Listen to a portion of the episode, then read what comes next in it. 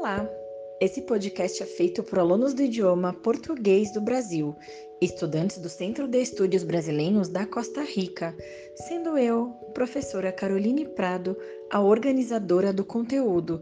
Sejam muito bem-vindos!